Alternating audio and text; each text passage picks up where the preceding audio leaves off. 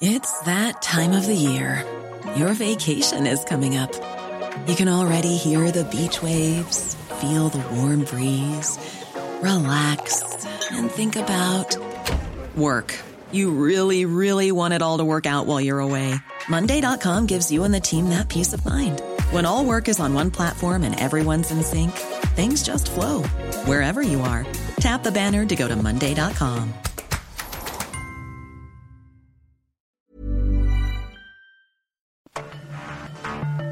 Cada noche, los expertos se reúnen para debatir los temas que hacen historia en una mesa de análisis distinta. Aquí las entrevistas con los personajes y líderes de opinión, junto al análisis profundo de los temas trascendentes. Alfredo Ceja conduce un programa de Frente en Jalisco por el 100.3 de FM. Iniciamos.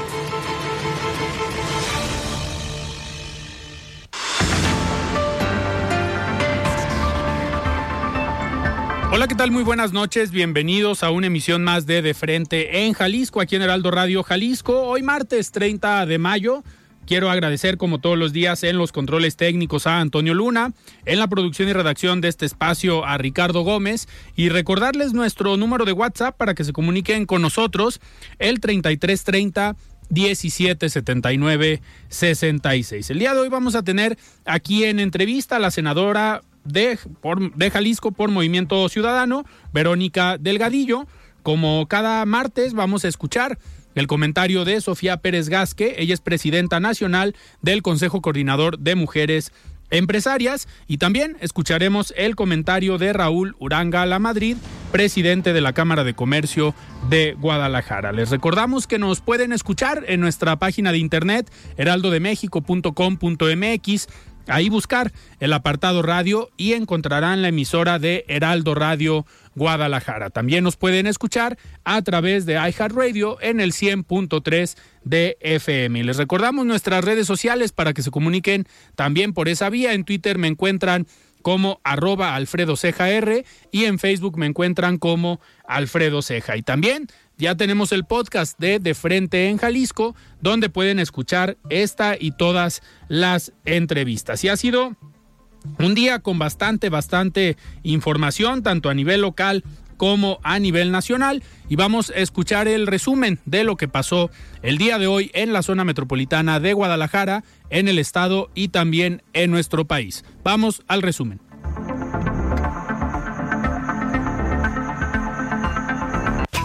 Los hechos que hicieron noticia de frente en Jalisco.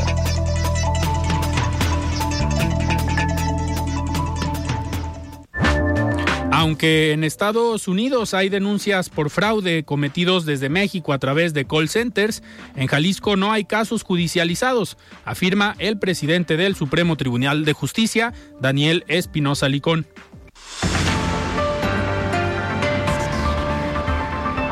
Al no existir una cárcel de máxima seguridad en Jalisco, Héctor El Güero Palma no será trasladado al Estado, aunque el juicio sí podría desahogarse desde aquí, confirman desde el Poder Judicial de la entidad.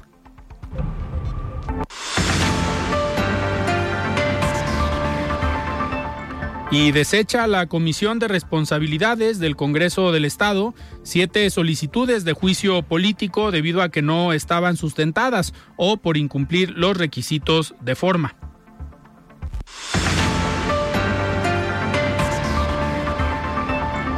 Gastos excesivos en campañas y viejos vicios persisten en el proceso electoral del Estado de México y Coahuila, advierten investigadores de la Universidad de Guadalajara.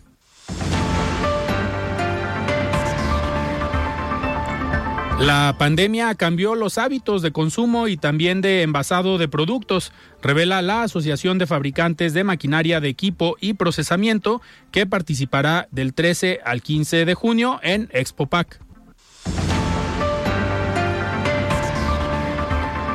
Y en información nacional, acusa el subsecretario de Seguridad Pública del Gobierno Federal, Luis Rodríguez Bucio, a la presidenta de la Suprema Corte de Justicia de la Nación, Norma Piña, de favorecer a delincuentes al sostener criterios parciales que benefician a cuatro presuntos responsables en un caso de desaparición.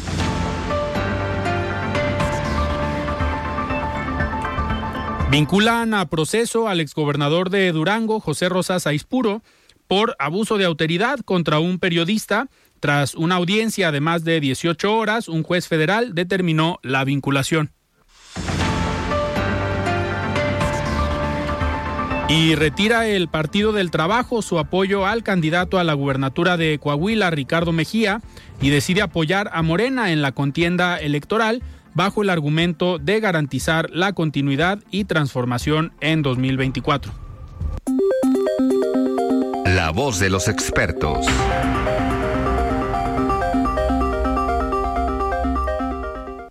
Muy bien, son las 7 de la noche con 5 minutos y antes de arrancar esta entrevista, me gustaría comentar en esta hoy mesa diferente de los martes. No nos acompañan Mario Hueso y Mario Ramos, que habitualmente están por acá.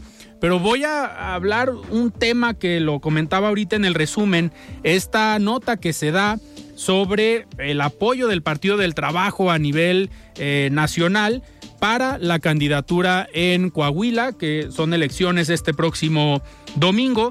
Y el candidato, hay que recordar, del Partido del Trabajo, Ricardo Mejía, era el subsecretario de Seguridad en el gobierno de Andrés Manuel López Obrador y al no recibir él el apoyo para ser el candidato de Morena, decide ir como candidato del Partido del Trabajo.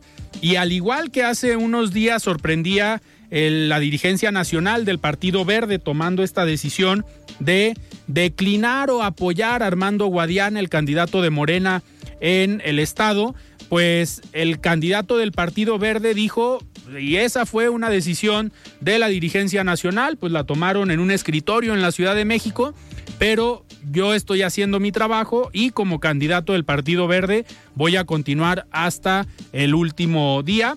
Eh, no aceptando la decisión de la dirigencia nacional de su partido. Y hoy sorprende también el Partido del Trabajo con esta decisión.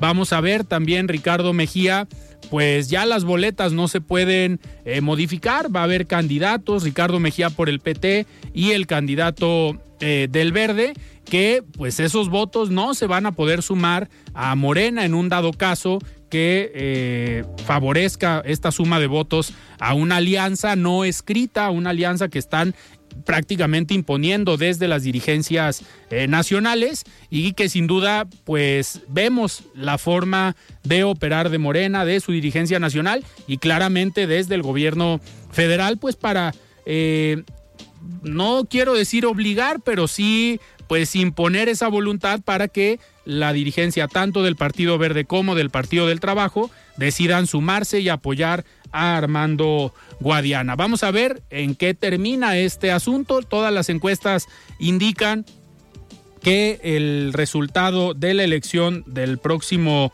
domingo en el estado de Coahuila pues lleva una ventaja para el candidato de la Alianza Va por México del Partido Revolucionario Institucional, del Partido Acción Nacional y del el Partido de la Revolución Democrática. Pues vamos a ver en qué termina y también por otro lado está la elección del Estado de México, donde ahí las encuestas favorecen a Delfina Gómez, la candidata de Morena, y no tanto a Alejandra del Moral, la candidata de la Alianza. Pero todo, todavía esto no se acaba hasta el día de la elección y pues pueden dar una sorpresa en cualquiera de las dos elecciones. En Coahuila le pudieran dar la vuelta, se ve un poco complicado, pero todo puede pasar hablando de temas electorales. Y pues sin duda va a ser esto un parteaguas rumbo al 2024 Muchos hablan que dependiendo del resultado que haya en esta elección, pues se puede afianzar.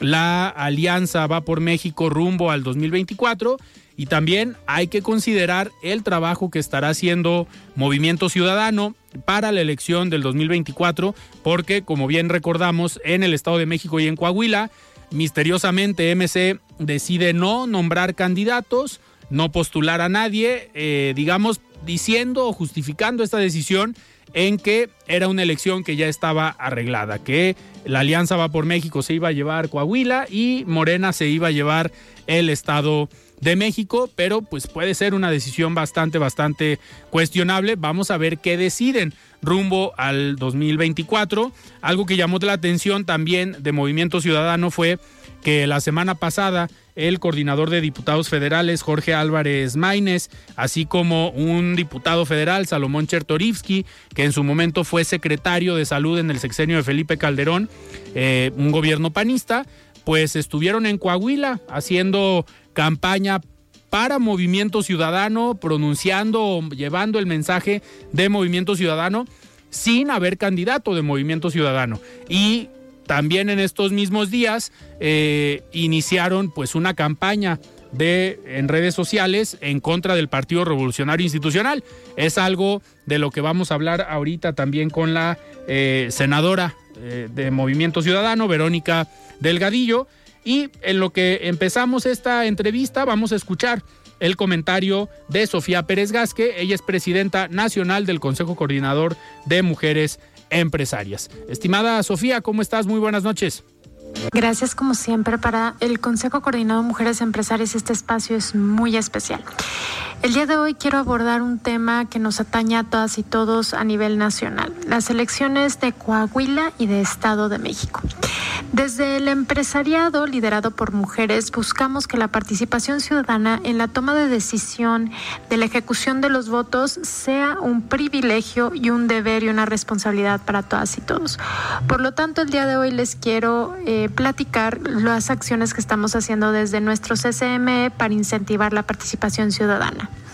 Uno, las empresas lideradas por mujeres en ambos estados daremos tiempo para que nuestros colaboradores y colaboradoras puedan ir a votar y que puedan llegar tarde en sus horarios de intervención dentro de nuestras empresas. Dos, con la comunidad de las empresas lideradas por mujeres en estos dos estados, se darán descuentos en servicios, productos, comidas, bebidas a las personas que lleguen a con su tinta en el dedo gordo de la mano que hayan ido a votar. Esto es fundamental para todas y todos porque la decisión que cada quien tome, sin importar por qué partido político voten, es indispensable que como ciudadanos y ciudadanas podamos ejercer nuestro voto. Esta es una de las herramientas más eficaces para como colaboradores, colaboradoras, empresarios y empresarios podamos seguir teniendo las responsabilidades, obligaciones y por supuesto las acciones en favor del crecimiento del desarrollo económico de nuestro país. Entonces, este día en esta intervención quisiera compartirles esta información para que todas y todos, de creer lo necesario, puedan replicar las acciones que estamos haciendo a nivel nacional en incidencia estos dos estados. Gracias y que este mes de junio sea un gran mes para todas y todos y que el crecimiento de sus empresas siga siendo. El análisis de frente en Jalisco.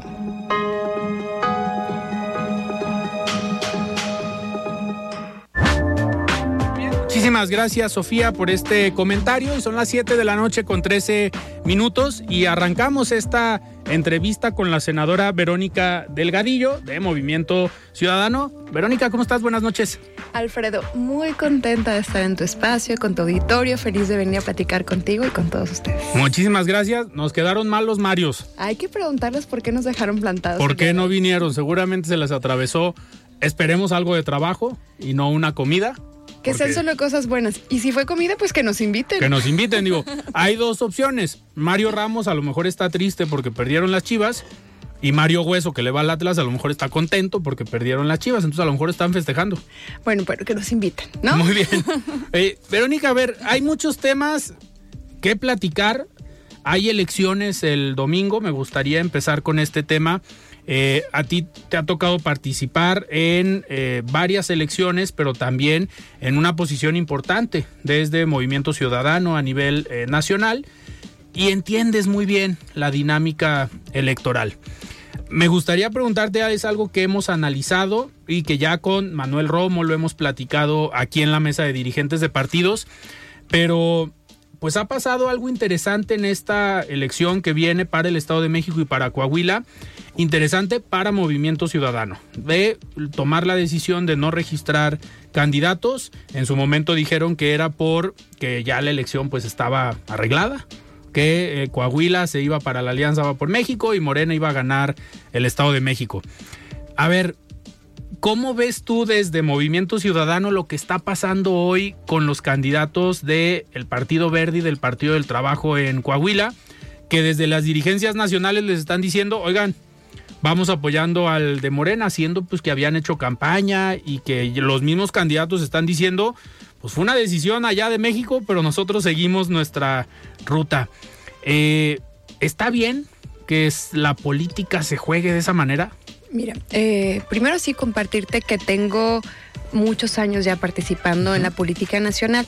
Más o menos desde el 2015 eh, me dieron ese honor de poder representar todo el trabajo de nuestro proyecto político en todo el país. Actualmente soy presidenta del Consejo Nacional de Movimiento Ciudadano y también con estas tareas pues me toca seguir apoyando los procesos electorales.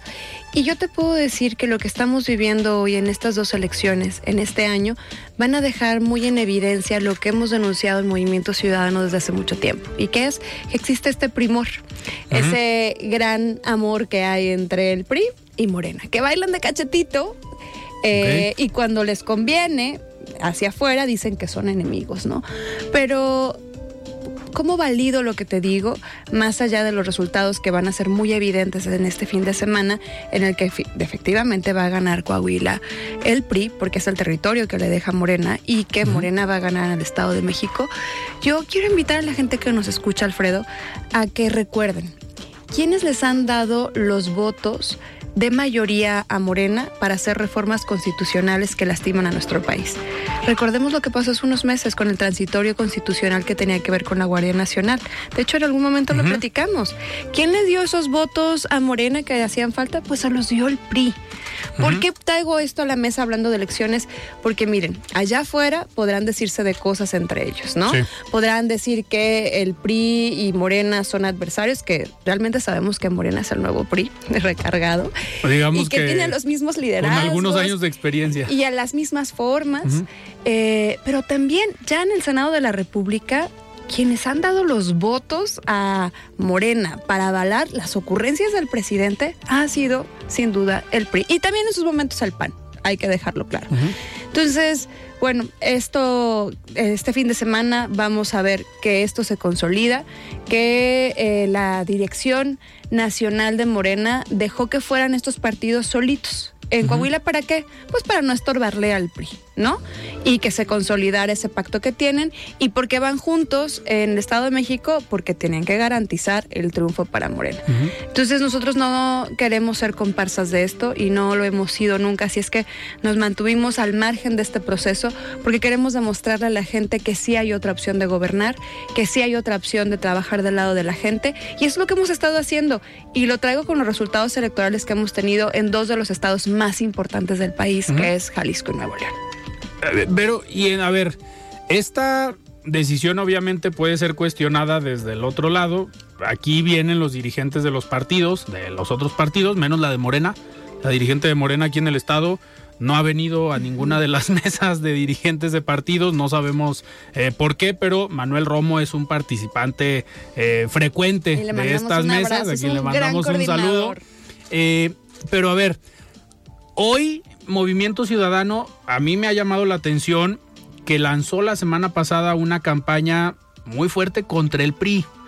Y pues veíamos a Movimiento Ciudadano como un partido de oposición fuerte porque ese es el papel que han jugado en la Cámara de Senadores y en la Cámara de Diputados. Digo, tus compañeros diputados y ustedes en el Senado desveladas, eh, sesiones hasta tarde, han dormido en la oficina, se llevaron sus casas de campaña casi casi a la dormí tribuna. en mi escaño. Dormiste ahí. Con Patricia Mercado y otros senadores. Lo, estuviste compartiendo en tus redes. Pues nos ha tocado ver esa parte de Movimiento Ciudadano que vemos como una oposición fuerte a Morena.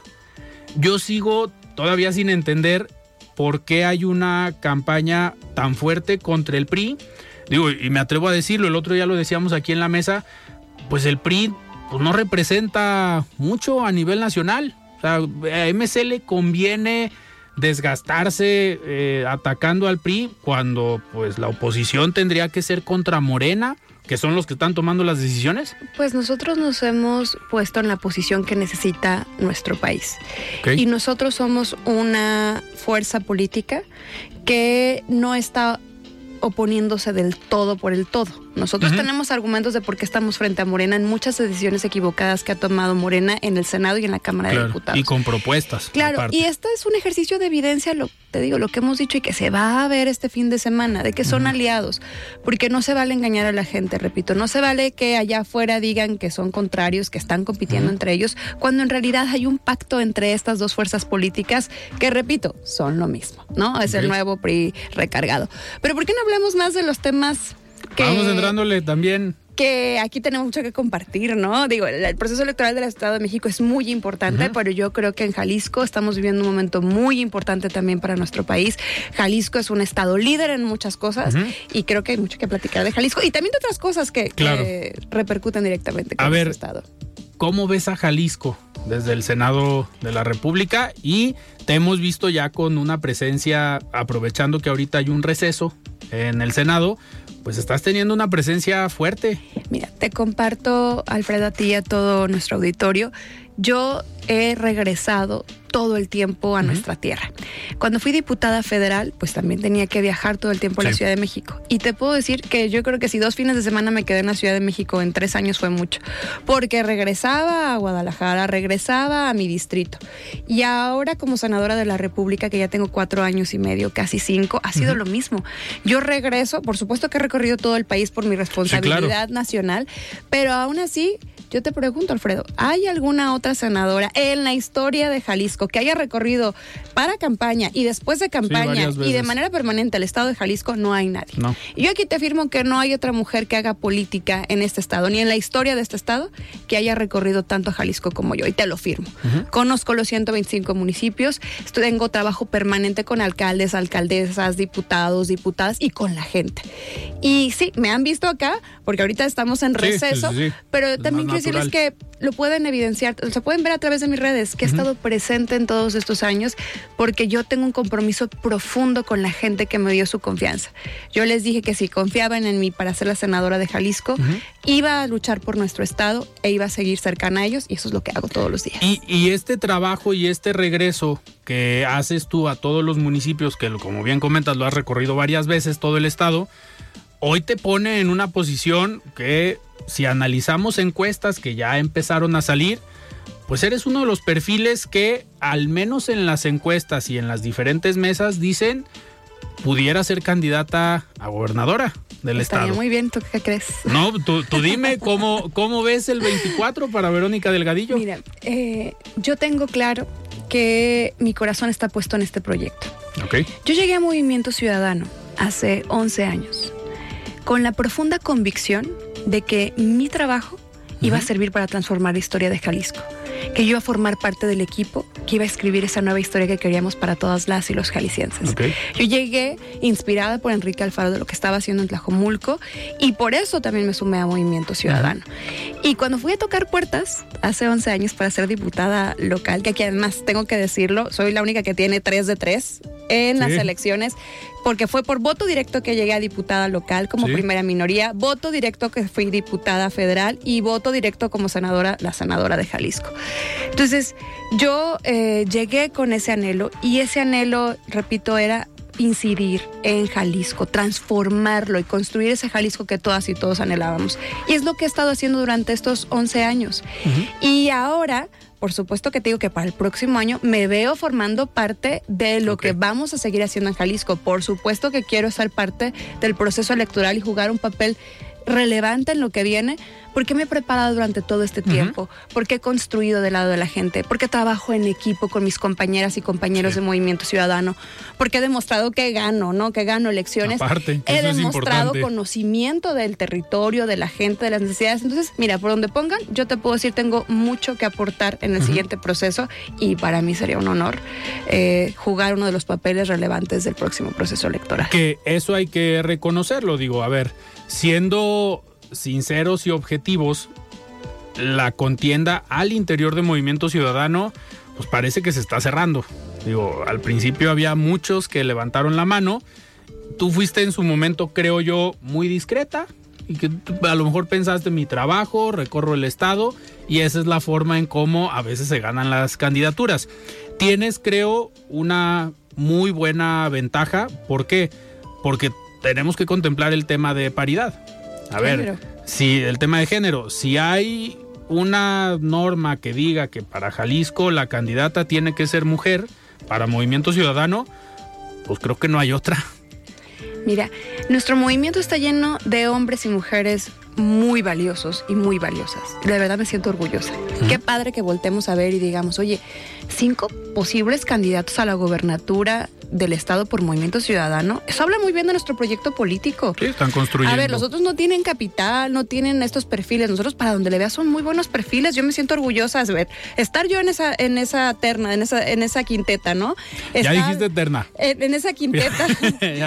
¿Cuáles fueron los dos que ya sacamos? No, no, no, todos los cinco. A ver, yo estar en esa quinteta, está mi compañero Clemente Castañeda, que es un gran senador, está Alberto Esquer, que es un gran secretario, que también conoce al Estado, mi querido Chava Zamora, que también hemos compartido durante muchos años, nuestro Pablo Lemos alcalde, o sea, a ver, de los cinco hay mucho que aportar al proyecto. Y ser parte de ese grupo, pues para mí, por supuesto que es un honor. Totalmente. Y tienes esa, esa ventaja. Porque dentro de esa quinteta o tercia, lo que queramos ver, eres la única mujer. Digo, ya entre los otros cuatro, pues se tendrán que poner de acuerdo para sacar uno. En el caso de que sea mujer, pues no hay otra. Pues yo aquí estoy listísima. Perfecto. Muy bien. Pero tenemos que ir a un corte, pero ahorita regresamos. Estamos platicando con Verónica Delgadillo, senadora de Movimiento Ciudadano. Vamos a un corte y regresamos. Siga con Alfredo Ceja y su análisis de frente en Jalisco por el Heraldo Radio 100.3. Mesa de análisis de frente en Jalisco con Alfredo Ceja. Continuamos. Muy bien, son las 7 de la noche con 29 minutos. Estamos de regreso aquí en De Frente en Jalisco y vamos a escuchar el comentario de Raúl Uranga, Madrid, presidente de la Cámara de Comercio de Guadalajara. Estimado Raúl, ¿cómo estás? Buenas noches. Muy buenas noches. Hey, it's Ryan Reynolds and I'm here with Keith, co-star of my upcoming film If, only in theaters May 17th. Do you want to tell people the big news? All right, I'll do it. Sign up now and you'll get unlimited for $15 a month in six months of Paramount Plus Essential Plan on us. Mintmobile.com slash switch. Upfront payment of $45 equivalent to $15 per month. Unlimited over 40 gigabytes per month. Face lower speeds. Videos at 480p. Active Mint customers by 531.24 get six months of Paramount Plus Essential Plan. Auto renews after six months. Offer ends May 31st, 2024. Separate Paramount Plus registration required. Terms and conditions apply if rated PG. Millions of people have lost weight with personalized plans from Noom like Evan, who can't stand salads and still lost 50 pounds. Salads, generally, for most people, are the easy button, right? For me, that wasn't an option. I never really was a salad guy. That's just not who I am. But Noom worked for me. Get your personalized plan today at Noom.com. Real Noom user compensated to provide their story. In four weeks, the typical Noom user can expect to lose one to two pounds per week. Individual results may vary. Para ti, Alfredo, y para tu apreciada audiencia que siga a De Frente en Jalisco, un programa del Heraldo Radio. Hoy quisiera compartirles una recapitulación del trabajo que realizamos como parte de la internacionalización de la Cámara de Comercio de Guadalajara. Estamos empeñados en abrir nuevas oportunidades para las micro, pequeñas y medianas empresas. Por eso aprovechamos la realización del Consejo Directivo de la Asociación Iberoamericana de Cámaras de Comercio número 51 en Portugal con el objetivo de facilitar el acceso a mercados internacionales a nuestros socios. Como vicepresidenta de la Comisión de Turismo expuse los avances y el trabajo internacional que hemos realizado en los últimos meses como Cámara de Comercio de Guadalajara, tales como la formalización del acuerdo para la apertura del Centro de Emprendimiento ICC en México en una reunión con el secretario general de la ICC, Mr. John Denton, durante nuestra visita a Bogotá, Colombia anunciamos la extensión del Festival del Encuentro Internacional de Mariachi y la Charrería en su edición número 30 a Sevilla y Madrid, España. Realizamos una misión comercial a, la Casa Jalisco en Chicago, de la cual la Cámara de Comercio de Guadalajara preside su consejo consultivo, donde tuvimos la oportunidad, además de tener una sesión de consejo presencial, de tener varias reuniones y visitas a varias empresas relacionadas con cárnicos. Asimismo, aquí en Guadalajara recibimos a la Cámara Nacional de Comercio de Guatemala, así como a la Cámara de Comercio de Alburquerque, Nuevo México, con el objetivo de exportar productos jaliscienses de los sectores de alimentos, de salud, de tecnología y mobiliario. También localmente hemos lanzado la plataforma digital Guadalajara Paz, que reúne a todas las atracciones turísticas de nuestra ciudad y de zonas conurbadas en un solo lugar. Antes de finalizar, me gustaría recordarles que en junio celebramos el 135 aniversario de la Cámara de Comercio de Guadalajara. Tendremos muchas actividades, estén al pendiente y sigamos más juntos y más fuertes. Hasta aquí mi comentario, Alfredo. Que tengan una excelente semana, todas y todos. Nos escuchamos el próximo martes. El análisis de frente en Jalisco.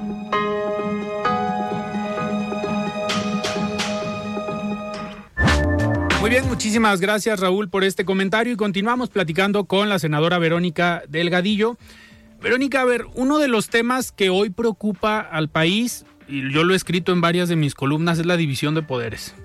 Ustedes forman parte del Poder Legislativo, les ha tocado dar la batalla y enfrentarse ante este Ejecutivo que trata de manejar al Legislativo, digo, lo hace con sus senadores y con los del PT y con los del Verde, pero hoy pareciera que también trata de manejar al Poder Judicial. Eh, desde el cambio en la presidencia, que sale Arturo Saldívar y llega la ministra Norma Lucía Piña, pues estaba ese nerviosismo de si llegaba Yasmín Esquivel, la señora que plagió ahí su tesis, yo no me canso de decirlo cada que digo su nombre, eh, llega Norma Lucía Piña y sí no, marca una línea y una separación entre los poderes. Y las decisiones que se han tomado en la Suprema Corte en las últimas semanas o en el último mes han sido cruciales para la vida democrática del país. Uno de los temas que a ti te ha, eh, digamos, te hemos reconocido durante tu trayectoria política es el tema de la defensa de las mujeres y sobre todo en la participación política. ¿Cómo has visto estos ataques primero contra la ministra presidenta de la Corte y después contra la Corte en general. Fíjate que es profundamente reprobable lo que está pasando. Eh, que el presidente esté buscando eh, dañar la imagen de la presidenta ministra y de la Suprema Corte nos afecta a todas y a todos. Esto es más de una agenda de género, ¿eh? Claro. O sea, el hecho de que uno de los tres poderes, como tú lo has mencionado, uno de los tres poderes de nuestro país, que tiene que ser eh, soberano, autónomo y que tiene que tener sus propias decisiones para hacer un equilibrio entre estos tres poderes, que busca el presidente someterlo a sus caprichos y como no se deja someter, entonces atacarlo, es muy riesgoso. ¿Qué es lo que está haciendo el presidente?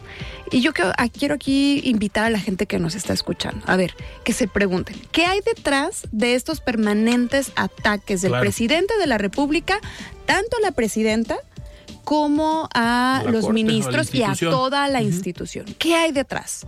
¿Por qué de repente es un tema, bueno, no de repente, ya tiene tiempo, pero ahorita se ha, encrudecido, ¿no?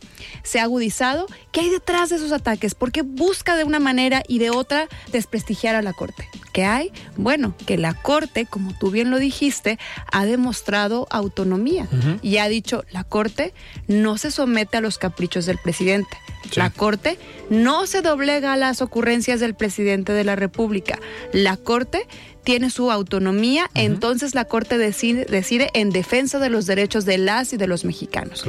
Pero entonces el presidente, enojado, y Morena, enojados porque no se están cumpliendo sus caprichos, que buscan pues eh, minar la credibilidad que hay en la Corte. Quiere convertir a la Suprema Corte de Justicia de la Nación en un enemigo público, inventando cosas, porque repito, hay intereses detrás y eso quiero invitar a la gente a que se ponga a analizar detrás de todos estos ataques es una, el objetivo es del presidente que la corte tenga una mala imagen ante la gente y que diga, no, la corte no sirve, alto. Y ahí hay que dejarlo claro. La corte se encarga de garantizar la defensa de los derechos humanos. No nos conviene la imagen de una corte eh, débil. No nos conviene que la corte se doblegue ante los caprichos del presidente de la República, porque eso lo vamos a pagar todas las mexicanas y los mexicanos. Porque aparte, a ver, las decisiones que toma la corte son temas cruciales para el presente y el futuro del país. Claro, esto, esto es relevantísimo. A ver, lo que hizo la Corte con la primera parte del Plan B, lo que ha hecho con los decretos presidenciales, es decir, hey, hey, hey, no se viola la Constitución. A ver, el presidente dice, este golpe de Estado técnico que quiere dar la Suprema Corte de Justicia de la Nación al Estado mexicano es mentira, es totalmente lo contrario. Lo que busca la Corte es proteger la constitucionalidad y la democracia en nuestro país. Lo que busca es defender la Carta Magna, que es nuestra constitución. Entonces, no hay que dejarnos engañar. Entonces, yo invito a la gente que nos escucha nuevamente, Alfredo, y lo quiero poner tantas veces sea necesaria de frente, es que analicemos detrás de todos estos ataques hay un interés particular. ¿Cuál es el interés? Que la Corte se doblegue o se someta a los caprichos del presidente. ¿Para qué? Para que haga lo que él quiera con la ley. Claro. Que aparte, lo comentábamos ahorita en el corte, la intención o la forma en la que está comunicando el presidente, el mensaje está llegando a las bases populares. Digo, si bien fueron acarreados por el gobernador de Veracruz, Cuitlagua García, los manifestantes que hasta el domingo estuvieron en la corte gritándole a los ministros y pintando, más bien poniendo cartulinas, los féretros afuera de la corte, ya hoy se volvieron a poner, pero es preocupante que este mensaje de división, de polarización, pero sobre todo de falta de institucionalidad o falta de respeto a las instituciones, pues esté llegando a esos niveles, ¿no? Mira, es lamentable y repito, el precio por desgastar a la corte lo vamos a pagar todas las mexicanas y los mexicanos. Eso va en detrimento de nuestra democracia. Y, por ejemplo, ¿qué hago yo? Cada que salgo a platicar, por ejemplo, a los mercados, que hago recorridos en los municipios, yo le invito a la gente siempre, oiga, por favor, infórmese. Infórmese y contraste versiones. La versión que sale en las mañaneras es una. Esa es una versión, es una interpretación, pero hay más versiones e incluso no solo versiones, hay información que constata que las cosas son diferentes. Por eso necesitamos más que nunca una sociedad eh, civil, necesitamos ciudadanía muy informada. Eh, si dudan de lo que yo les digo, a ver, que lo pregunten, que lo contrasten, pero que duden de lo que hoy se está diciendo en diferentes espacios y que ellos busquen construir su propia opinión a partir de la información. Claro. Pero en estos recorridos que haces en el estado, eh, viendo las últimas encuestas, eh, analizando los partidos como marca, digo, es, no sé si preocupante para Movimiento Ciudadano, en cierto momento que la marca morena sale arriba. Ya cuando pones candidatos se da la vuelta y Movimiento Ciudadano sube en las encuestas y parece que todo bien. Pero ¿cuál es lo, qué es lo que te dice la gente en los municipios? Sabemos que has tenido actividad en algunos municipios en estos últimos días, pero la gente está preocupada, si le importan estos temas o están todavía más alejados de esa realidad.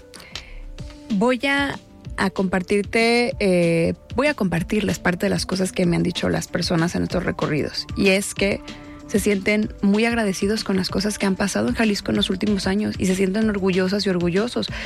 ¿Por qué? Porque durante los últimos cinco años nuestro Jalisco se ha transformado profundamente. Mira, no sé si las personas que nos escuchan han recorrido últimamente las, las carreteras estatales. Antes de que termine el sexenio de nuestro gobernador, el 100% de las carreteras estatales van a haber sido renovadas. Imagínate, antes circular por el interior del estado era, todo un tema. Los baches por todos lados, las carreteras estatales profundamente abandonadas. Sí, hoy hay carreteras federales abandonadas, federales, de que le toca al gobierno federal. Pero las carreteras que les tocan al estado ya vamos cerca del 90% de renovadas. ¿Por qué está contenta la gente? Porque hoy casi todos los niños y jóvenes de nuestro estado reciben útiles, uniformes, zapatos y mochilas escolares. Y que eso era una carga antes para las familias y que hoy corre a cargo del Estado y de algunos municipios que también participan en este ejercicio. ¿Por qué está contenta la gente con el gobierno? Porque, por ejemplo, se han renovado más de 1.800 escuelas en lo que va de este sexenio. Imagínate, escuelas que estaban profundamente abandonadas, que desde que las construyeron no les habían metido un peso, o si les metían era pinturita por encima. No, escuelas en las que se ha renovado de forma profunda, baños, lonarias, espacios, incluso escuelas que tienen aulas Google con muchísima equipación de computadoras y tecnología para los niños y las niñas. Porque está contenta la gente porque tenemos la red Jalisco que conecta Jalisco con Internet prácticamente todo el estado. La gente está contenta también porque, por ejemplo, aquí, a diferencia del resto del país, aquí sí tenemos una apuesta por salud correcta. Más de 21 hospitales construidos en este sexenio. Y no solo eso, otro ejemplo, niñas y niños que tienen cáncer reciben tratamiento integral.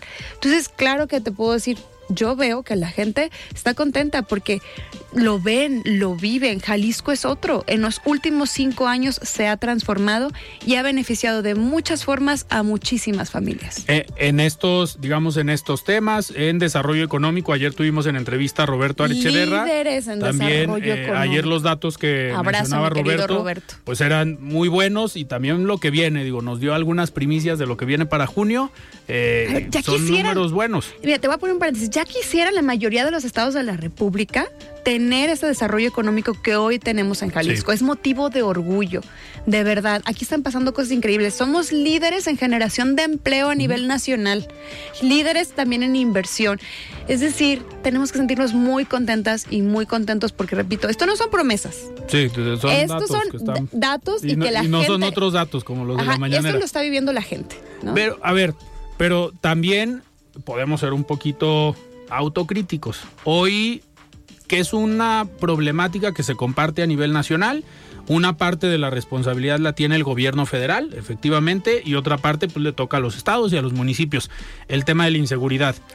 Es un tema Es un que problema. nos duele a todos los mexicanos y las Y mexicanas. ustedes en el Senado, pues obviamente se enteran con sus compañeros senadores pues, lo que está pasando en Tamaulipas, lo que está pasando en Coahuila, Jalisco, Ciudad de México. Y hoy Jalisco está atravesando un problema fuerte en el tema de desaparecidos. Estamos Mira, teniendo un la problemita inseguridad grave. Es una realidad de rincón a rincón del sí. país. Y Jalisco no tiene fronteras que lo dividan del resto del país. Sí. Claro que las malas decisiones y la mala política a nivel federal permean también en lo estatal. Y aquí quiero poner sobre la mesa, en Jalisco sí hay un compromiso para hacerle frente a los problemas que está atravesando en temas de seguridad nuestro estado. Por ejemplo, a diferencia de lo que han hecho a nivel federal, el abandono profundo a los policías locales, en Jalisco, ¿qué se ha hecho? Se les ha capacitado, se les ha equipado, se les ha mejorado su salario, se han certificado, ya llevamos creo que el 85% de los, de los policías certificados. Claro, esa es una capa, pero es una capa que eso sí le compete al Estado y el Estado se ha puesto las pilas para decir, a ver, lo que me toca lo estoy haciendo con todo, ¿no? Y a veces y- con menos recursos. Claro, no a ver, en otros estados, no. nomás para que no hay Fortasec. El gobierno federal quitó el Fortasec Sí. y los municipios recibían ese apoyo para sus policías locales. Esa es una capa. ¿Qué más estamos haciendo? Se está construyendo también una estrategia de paz. Y esto también tenemos que tenerlo en el radar, porque hay un caldo de cultivo para la violencia en nuestro país. ¿Cómo puedes cambiar las condiciones de ese caldo de cultivo? Mejorando condiciones para las y los jóvenes. Por ejemplo, Educación, empleo, por ejemplo, generar inversión, pero también tener un espacio público digno para que los jóvenes puedan desarrollarse. Ve todas las unidades deportivas que hemos transformado, no solo en el área metropolitana, sino en todo el interior del estado. ¿Para qué? Hay muchos jóvenes con talento que no tenían a dónde ir antes, iban a las unidades deportivas abandonadas, que aparte les cobraban cinco pesos, ¿no? Y ahorita van a unidades deportivas de primer nivel, a escuelas de música que se han inaugurado en diferentes rin- rincones de nuestro estado. Entonces, una capa que tiene que ver con la reconstrucción del tejido social, que es fundamental en el tema de seguridad y que a lo mejor no te da resultados inmediatos.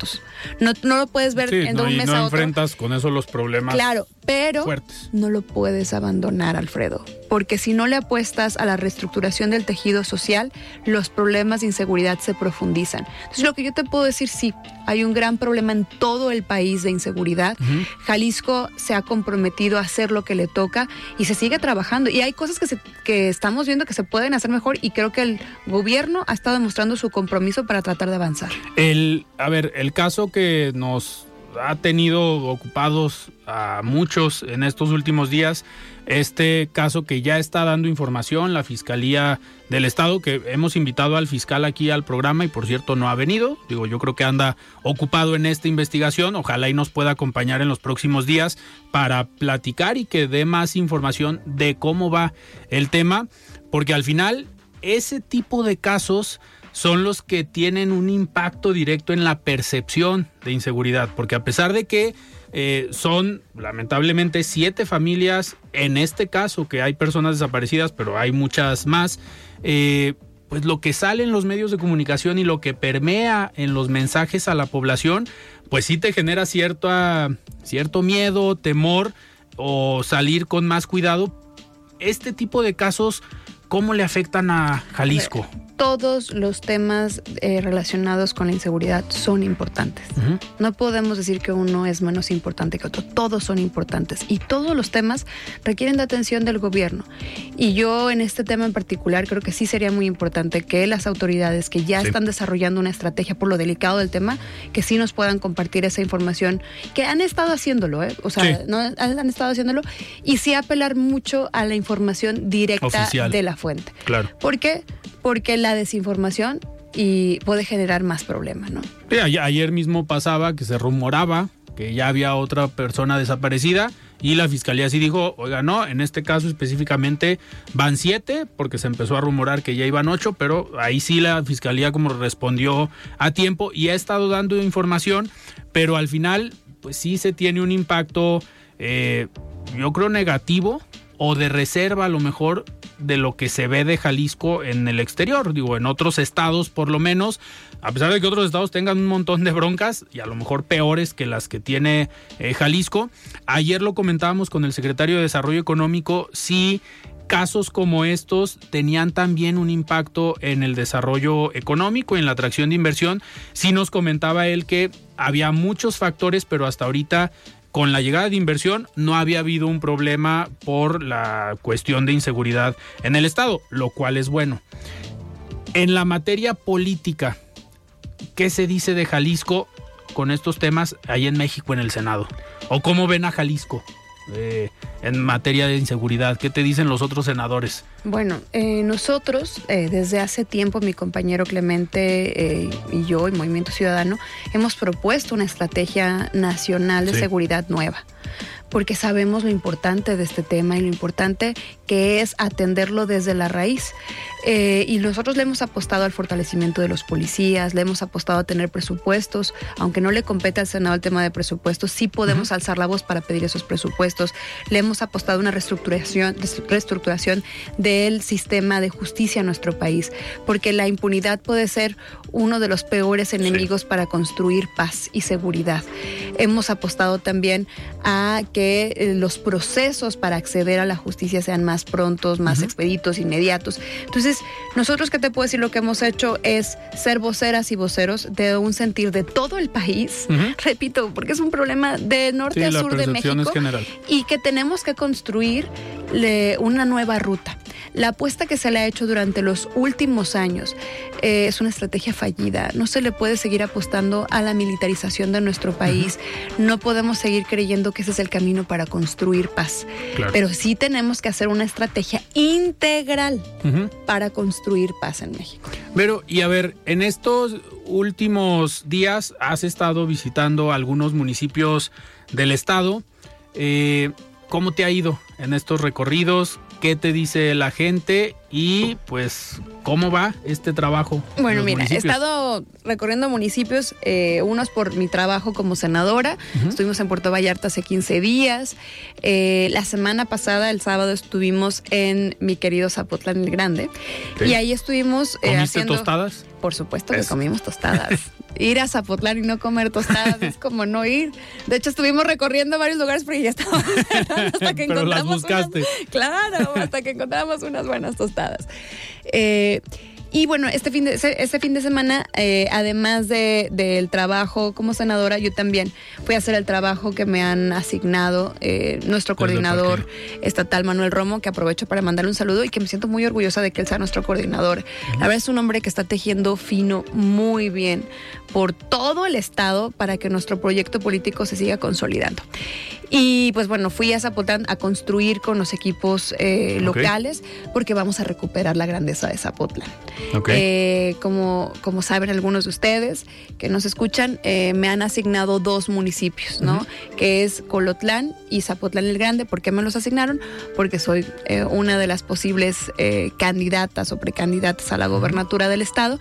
Entonces nos dieron esta responsabilidad de construir en equipo con estos dos municipios que cada quien tiene para que frente al próximo proceso electoral podamos dar muy buenos resultados. Que al final, a ver, Manuel Romo le está apostando también a la experiencia que tienes, porque a ver, a ti en Zapotlán y en Colotlán, Colotlán es un municipio que ahorita no gobierna MC o sí?